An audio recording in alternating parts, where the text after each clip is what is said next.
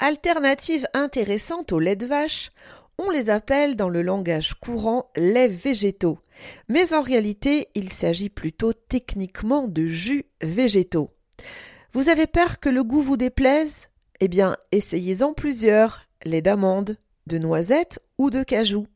Sinon, il y a l'option du jus ou du lait de coco. Attention, ils peuvent avoir l'un comme l'autre un effet laxatif à plutôt le week-end quand on est tranquillement à la maison et non pas une heure avant une réunion importante.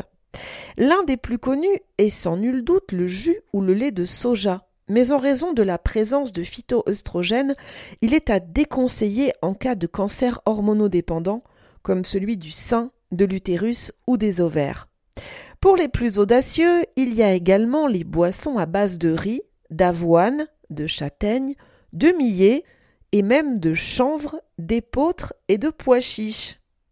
En fait, on peut fabriquer du jus avec toutes céréales ou tout oléagineux de son choix. Il existe d'ailleurs des recettes pour faire soi-même sa boisson végétale à la maison. Renseignez-vous. Mais si vous l'achetez dans le commerce, tournez-vous vers une marque de qualité et bio évidemment. Préférez les boissons enrichies en vitamine D.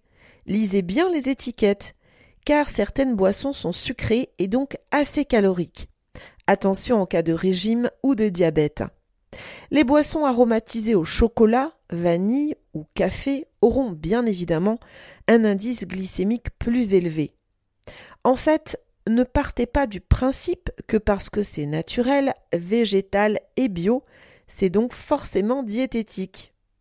Et enfin, une dernière recommandation, en cas d'intolérance au gluten, Attention au jus d'épeautre ou d'avoine. Ces céréales en contiennent.